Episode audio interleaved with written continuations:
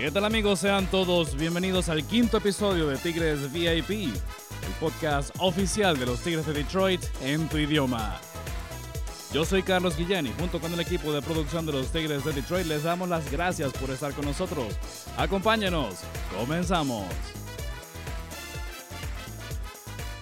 Los Tigres vienen de una difícil semana, en una estadía en casa de dos días ante los Piratas de Pittsburgh y una gira por Houston, que lo dejó apenas con balance de uno ganado y cinco perdidos. Este, este resultado obligó al manager Jay Hinch a hacer comentarios como que necesitamos jugar mejor y que tenemos que tratar de arreglar esto a largo plazo. Y obviamente esto, este mal momento se soluciona con un juego bien ganado, un juego bien, bien disputado y que se merezcan el triunfo como tal. Así lo, dijo, así AJ Hinch. Además agregó que no hemos estado jugando un juego realmente bueno y, limpio que hayamos ganado en mucho tiempo. Y esta serie obviamente fue terrible porque no estamos jugando bien consistentemente.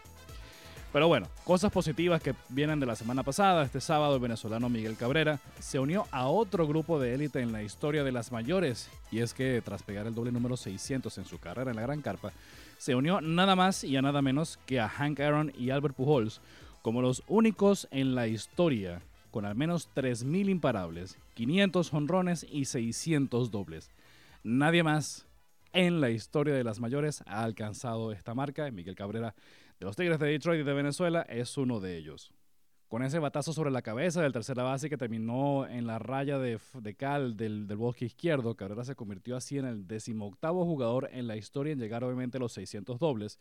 Además, se adueñó del peldaño 19 en la lista de todos los tiempos en impulsadas al dejar en el camino a Frank Robinson, quien tenía 1812 carreras fletadas de por vida. También rompió el empate que tenía con George Brett con 1119 extra bases en su carrera. Haciendo el reporte de salud, les tenemos que Casey Mice lanzó la IVP en Lakeland el sábado. Recordemos que Mice tenía una distensión en el codo derecho. El sábado hizo 20 picheos y no hubo molestias, cosa que es muy positiva. Para quienes no tienen ni idea de lo que es el IVP, en este caso Casey Mice va al montículo y hace sus picheos como si fuese situación de juego, enfrentándose a tres o cuatro bateadores que aprovechan la oportunidad de enfrentarse a un, lanzador que no está tirando práctica, que no está haciendo ajustes ni nada por el estilo, sino que quiere ya ponerse a ritmo de juego y estos bateadores se, aprovechan la oportunidad y se enfrentan a él, le hacen swing picheos, dan sus batazos y demás, obviamente no corren ni nada, pero es para medir obviamente el tiempo, para medir el ajuste entre los picheos y, aprovechando Casey Mice para enfrentarse a bateadores en situación de juego, a pesar de que no pase nada, porque son cuatro compañeros de equipo los que están enfrentándose a él. Matt Manning hizo una salida de rehabilitación el domingo 8 de mayo en Toledo. Ha estado fuera de acción desde el 17 de abril a causa de inflamación en su hombro derecho. En su última salida, el 16 de abril, lanzó apenas dos innings, pero este, este domingo en Toledo lanzó tres episodios en los que aceptó un hit, cuatro ponches, hizo 37 picheos. Le restan aproximadamente dos salidas más para terminar de ponerse a tono y volver al equipo grande. Y bueno, ahora vamos a hacer el enlace con nuestros copresentadores de Tigres VIP. Nos vamos al Clubhouse. Allá está Joe Jiménez y Gregory Soto quienes nos van a contar y presten atención sobre todo a quienes tienen hijos que quieren jugar béisbol y quieren ser lanzadores. Ellos nos van a hablar de cómo se preparan durante la temporada y antes de cada juego para ser dos de los lanzadores de élite de los Tigres de Detroit. Adelante Joe, adelante Gregory. Gracias, Carlos. Este, bienvenidos otra vez a la edición eh, número 5 de Jugador a Jugador. Este, aquí nos encontramos con Gregory Soto y su servidor, Joe Jiménez. Hoy vamos a hablar un poquito de lo que es la, preparación de, un pelotero profesional en Grandes Ligas, eh, que pues mucha gente no, sabe cómo, cómo, uno se prepara antes de un juego y, la preparación que uno hace también en el off-season, que, que es la que nos ayuda a mantenernos saludables durante toda la temporada. Gregory, te quiero hacer una pregunta. Eh, más o menos háblanos de, la preparación tuya, eh, pues primero en el off-season, para pues más o menos saber eh, cómo, cómo, para que la gente sepa cómo, cómo tú te preparas en el off-season. Bueno, muchas gracias por estar aquí de nuevo con ustedes. primero, bro, en el off-season siempre los entrenamientos son un poco diferentes, vienen siendo muy parecidos a los de print trainer en, cuestión a, el horario. en el horario uno se levanta a las seis y media, siete en el off-season y eso, uno hace su rutina, eh, va al gym, ¿sabes? suelta un par de pelotas y tiene que soltarla, corre bien. Es una rutina que uno la hace en dos, dos horas y media. Ya en tres horas ya uno ha terminado mayormente en el off-season. y mm, esa rutina, ¿sabes? Hay que, yo siempre que llego a los seasons me tomo un mes de descanso para, ¿sabes? Dejar que el cuerpo vuelva y entre en forma. Sí, yo soy igual. Sí, entonces uno tiene que tomarse un descanso, no puede em, como empezar de una vez desde que se termina la temporada, ¿sabes? Pues si no va, va a haber bobo. Entonces... Sí, no, en, en, verdad a mí, este, yo, yo más o menos soy igual. A mí me gusta este, coger mi tiempo de descanso porque como uno, uno pasa prácticamente pues eh, la mitad del año eh, jugando, pues a mí me gusta coger mi descanso porque ese es el único tiempo que uno tiene para, pues, para cogérselo para uno, tú sabes, la familia, para pasar tiempo con la familia y este, pues, eh, hacer las cosas que uno tiene que hacer y pues antes de empezar un entrenamiento. Entonces, hay veces, hay años que uno también juega este invierno, que eso es otra, eso es otra cosa que nos ayuda a la preparación. Este, por lo menos yo no jugaba hace como seis años y volví a jugar este la, pues, los season pasados y pues para mí me ayudó mucho. ¿Cómo, cómo tú ves el invierno este antes de venir para acá? Bueno, a mí en realidad mis últimos dos años, en excepción del último del año 2021, 21, perdón, eh, no jugué, pero en el año 19 en el 20 sí jugué y en verdad que me siento muy bien cada vez que llegaba el trainer ya con, con, con, esa experiencia de allá, algunos innings, no teníamos que tirar mucho, de 7 a 10 innings ya con eso uno se sentía bien. Sí, uno viene como preparado, ¿verdad? Sí, sí, ya uno viene como en más ritmo, sería la palabra, ya uno viene en más ritmo porque ya uno, el brazo está caliente y eso. Tú todavía te puedes dar el lujo de, de tomarte una dos semanas más chilling, pero el brazo viene, viene en forma el brazo. Sí, mira, por, por mi experiencia por lo menos, a mí este invierno jugar en Puerto Rico me ayudó porque ya cuando empezó el sprint training ya yo, ya yo me sentía preparado, ya yo me sentía ready, mi, mi brazo estaba en condición, porque a veces cuando uno, uno no tira mucho en el off-season, uno no se prepara de la forma correcta, cuando llega sprint training ahí es que empiezan los dolores, empiezan este, pues que uno tiene que seguir subiendo para, para que el brazo se le ponga en condición, pero para mí eh, invierno me ayudó mucho. Eh, también eh, por lo menos de mi parte, yo hice una buena dieta y eso me ayudó mucho para, pues, para el rendimiento eh, entre, en el entrenamiento prácticamente. Pues porque pues, yo me quería poner en forma y, pues ayudar a mi cuerpo un poco más y por eso este hice, hice una buena dieta.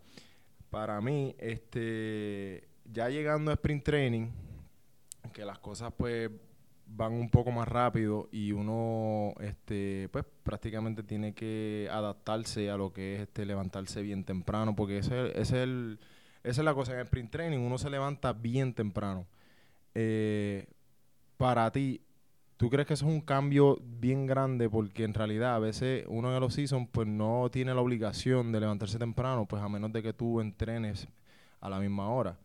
Pero a veces en el training uno se levanta a 5 o 6 de la mañana. Eh, ¿Para ti fue un, cambio grande levantarte tan temprano? Bueno, los primeros años me afectaba más, los primeros años. al pasar de los años ya lo he tomado más de, rutina. Lo que hago es que cuando se está secando la fecha de sprint training, eh, trato de levantarme lo más temprano que pueda. Así cuando ya me tenga que levantar una, media hora más temprano de lo normal, no me, no me afecte tanto, tú sabes. Y eso es lo que en este año. Acuérdate que yo te dije un par de veces, oye, vamos a trabajar temprano para eso mismo, para cuando lleguemos a print trainer, sí, cuando lleguemos a print trainer, que haya que levantarse a, como tú dijiste, cinco y pico, seis y pico de la mañana, ya el cuerpo no le, no le damos ese cambio drástico de tres horas, que no sea, en vez de levantarnos a las once en el ociso, nos levantamos a las ocho, ya cuando uno tiene que levantarse a las seis y media, ya una hora y media de diferencia, ¿te entiendes? Sí, para mí, para mí es eso, este, yo, o sea, uno lo ve como un trabajo, pero a la misma vez, pues, este, uno está haciendo lo que uno le gusta pero eh, pues levantarse temprano también ayuda a que uno este, se prepare mejor antes de salir a practicar en el sprint training, porque eh, o sea, en realidad las prácticas son bastante fuertes y, y sprint training se hace todos los días. en realidad no hay casi días libres, o que uno se tiene que adaptar a lo que es este pues e, e, el, sprint training y, los juegos y, y todo eso. Eh, ya cuando empieza la temporada,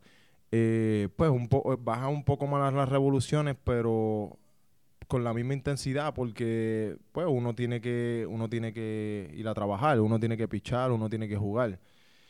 ¿Cómo es esa preparación tuya este día a día? Porque yo sé que cuando uno juega en casa es de una forma y cuando uno juega afuera es otra. Este, háblanos un poquito de eso. Bueno, en realidad cuando vamos a empezar cuando estamos jugando en casa, yo trato de llegar, si tengo que hacer gimnasio, trato de llegar dos horas, ¿sabes? Antes del, stretch al, al, estadio, así puedo hacer mi rutina y eso, media, media hora, 40 minutos. Si no tengo que hacer gimnasio, trato de descansar lo más que pueda y siempre trato de estar en el play máximo una hora antes del juego.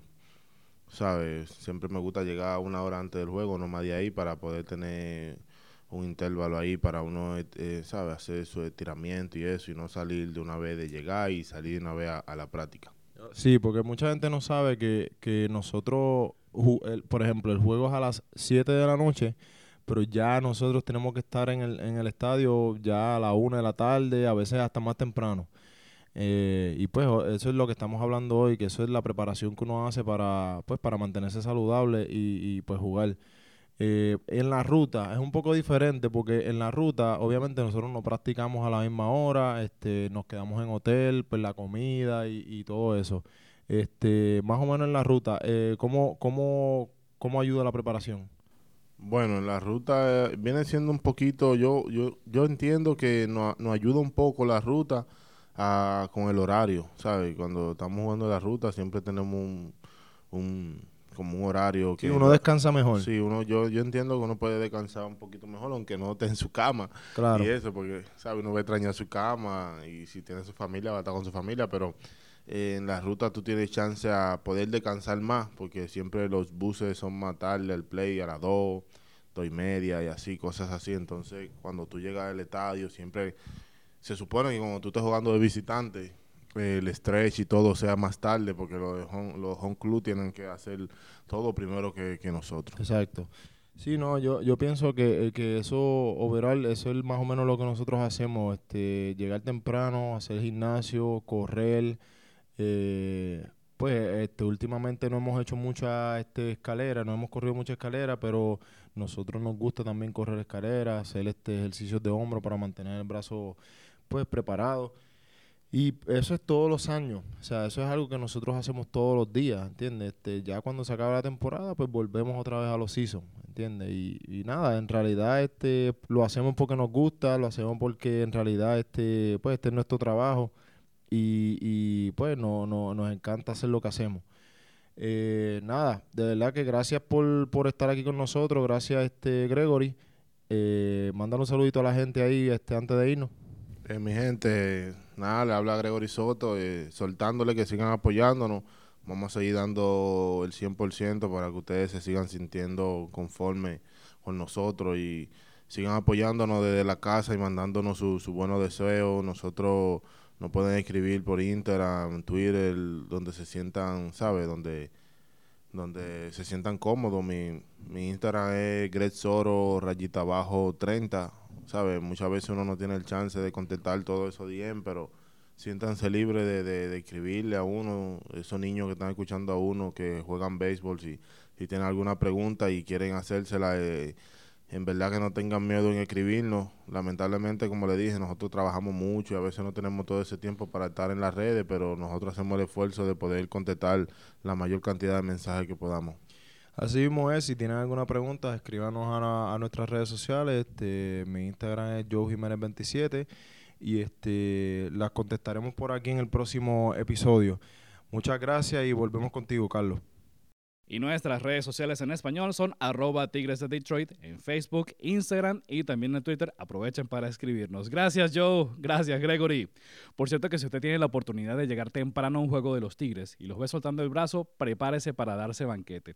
Yo he tenido la oportunidad de estar cerca de la raya de la raya de donde, donde lanzan ellos, bien sea Gregory que está en la raya o yo a veces se alternan, pero yo me pongo cerca de ellos para verlos lanzar. Quien esté del otro lado se pone tan pero tan lejos que de verdad uno se pregunta qué hora es allá, o si tuvo que llevar pasaporte para, para estar de aquel lado y lanzar la pelota, porque se ponen exageradamente lejos y son capaces de lanzar la pelota y llegarla con total comodidad que de verdad impresiona. Por eso es que estos dos la lanzan por encima de 96 millas por hora con total tranquilidad. Ok, cerramos. Presten atención. Los Tigres prosiguen 17 juegos en 15 días y reciben a los Atléticos de lunes a jueves con doble juego el martes, uno de ellos, por cierto, de visitante consecuencia del ajuste de calendario. Luego vienen los Orioles de Baltimore de viernes a domingo para luego el equipo seguir de gira a Tampa, Cleveland y Minnesota. Por fin, entre Tampa y Cleveland, al fin va a haber un día libre para los Tigres de Detroit. Y si usted está eh, precisamente en Detroit o quiere venir a la ciudad desde cualquier parte del mundo a ver a sus Tigres, recuerda que puede adquirir sus boletos en www.tigers.com diagonal tickets o en tigresdedetroit.com y hagan clic en la pestaña de boletos. Para esta semana que vamos a estar en casa tendremos en Comerica Park varias actividades. Primero, Pink Out of the Park este viernes 13 de mayo. Eh, apoyando la lucha contra el cáncer de seno y ese día se van a entregar suéteres ligeros con capucha a color rosado apoyando esta iniciativa en los primeros 10.000 fanáticos que lleguen al estadio. Si quiere más información, entre a tigers.com diagonal pink y ahí va a poder tener todos los datos sobre esta iniciativa de los Tigres apoyando la lucha contra el cáncer de seno. Los boletos especiales para los domingos, que incluyen cuatro bebidas, cuatro perro calientes, cuatro bolsas de chips y cuatro boletos, por supuesto, por 69 dólares. Aprovechelo para el Sunday Family Value Deal acá en Comerica Park. Y el Happy Hour de Miller Lite Home Run. Cada juego que se lleva a cabo en Comerica Park en el Pepsi Porch va a estar abierto por una hora después del juego. Aproveche porque las cervezas y los snacks están cada uno a 5 dólares. También si desean adquirir mercancía de esos Tigres de Detroit, vayan a la web y ahí van a encontrar la tienda para que puedan comprar sus productos oficiales de los Tigres. No se olviden que los Tigres de Detroit van a celebrar su fiesta latina, el Fiesta Tigres, este viernes 19 de agosto cuando reciban a los angelinos de Los Ángeles Anaheim. Gracias por acompañarnos, corran la voz, los Tigres de Detroit están aquí y en tu idioma. Yo soy Carlos Guillén y junto con Joe Jiménez y Gregory Soto los invitamos a que nos encontremos la semana que viene. ¡Chao!